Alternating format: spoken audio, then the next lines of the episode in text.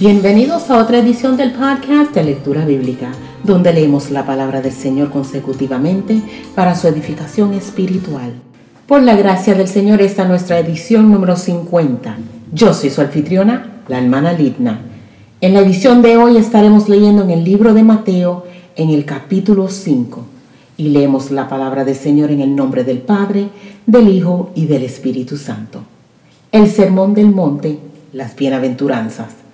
Viendo la multitud, subió al monte, y sentándose, vinieron a él sus discípulos, y abriendo su boca les enseñaba diciendo, Bienaventurados los pobres en espíritu, porque de ellos es el reino de los cielos. Bienaventurados los que lloran, porque ellos recibirán consolación. Bienaventurados los mansos, porque ellos recibirán la tierra por heredad. Bienaventurados los que tienen hambre y sed de justicia, porque ellos serán saciados. Bienaventurados los misericordiosos, porque ellos alcanzarán misericordia. Bienaventurados los de limpio corazón, porque ellos verán a Dios. Bienaventurados los pacificadores, porque ellos serán llamados hijos de Dios. Bienaventurados los que padecen persecución por causa de la justicia, porque de ellos es el reino de los cielos. Bienaventurados sois cuando por mi causa os vituperen y os persigan y digan toda clase de mal contra vosotros mintiendo. Gozaos y alegraos, porque vuestro galardón es grande en los cielos, porque así persiguieron a los profetas que fueron antes de vosotros, la sal de la tierra. Vosotros sois la sal de la tierra, pero si la sal se desvaneciere, ¿con qué será salada? No sirve más para nada sino para ser echada fuera y hollada por los hombres. La luz del mundo. Vosotros sois la luz del mundo. Una ciudad asentada sobre un monte no se puede esconder, ni se enciende una luz y se pone debajo de un almud, sino sobre el candelero, y alumbra a todos los que están en casa. Así alumbre vuestra luz delante de los hombres, para que vean vuestras buenas obras y glorifiquen a vuestro Padre que está en los cielos. Jesús y la ley. No penséis que he venido para abrogar la ley o los profetas. No he venido para abrogar, sino para cumplir. Porque de cierto os digo que hasta que pasen el cielo y la tierra, ni una jota ni una tilde pasará de la ley, hasta que todo se haya cumplido. De manera que cualquiera que quebrante uno de estos mandamientos muy pequeños y así enseñe a los hombres, muy pequeño será llamado en el reino de los cielos. Mas cualquiera que los haga y los enseñe, éste será llamado grande en el reino de los cielos. Porque os digo que si vuestra justicia no fuere mayor que la de los escribas y fariseos, no entraréis en el reino de los cielos. Jesús y la ira. Oísteis que fue dicho a los antiguos, no matarás, y cualquiera que matare será culpable de juicio.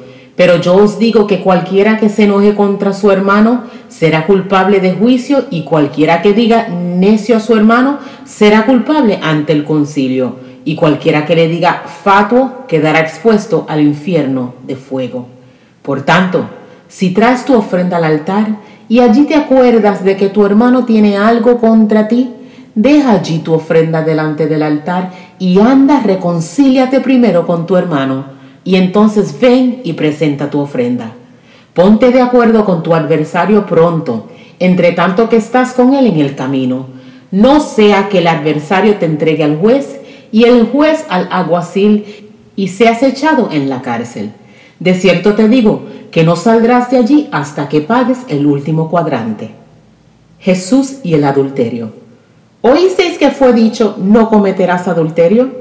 Pero yo os digo que cualquiera que mira a una mujer para codiciarla, ya adulteró con ella en su corazón. Por tanto, si tu ojo derecho te es ocasión de caer, sácalo y échalo fuera de ti pues mejor te es que se pierda uno de tus miembros y no que todo tu cuerpo sea echado al infierno.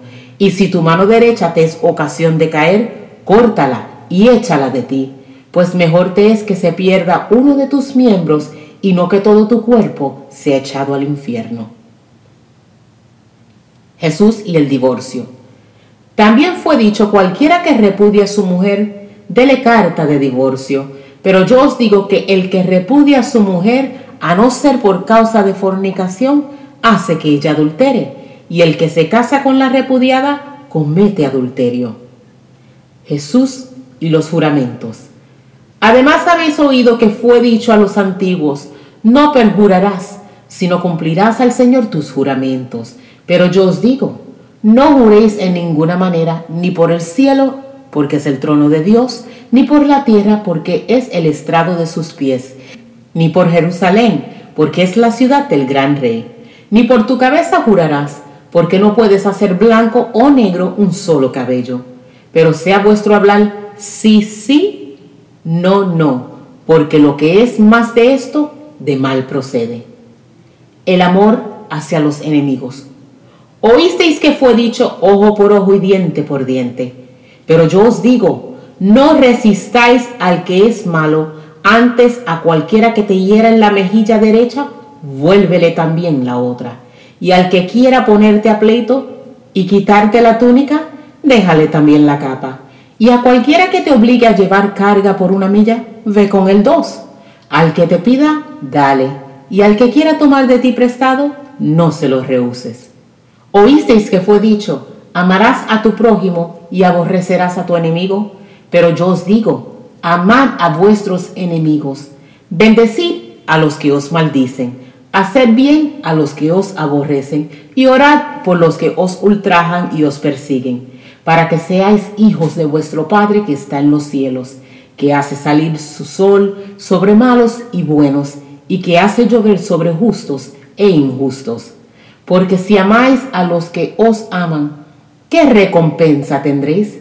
¿No hacen también lo mismo los publicanos? Y si saludáis a vuestros hermanos solamente, ¿qué hacéis de más? ¿No hacen también así los gentiles? Sed pues vosotros perfectos, como vuestro Padre que está en los cielos es perfecto.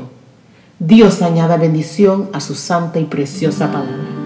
Hemos leído en el libro de San Mateo, capítulo 5. Dios les bendiga y hasta pronto.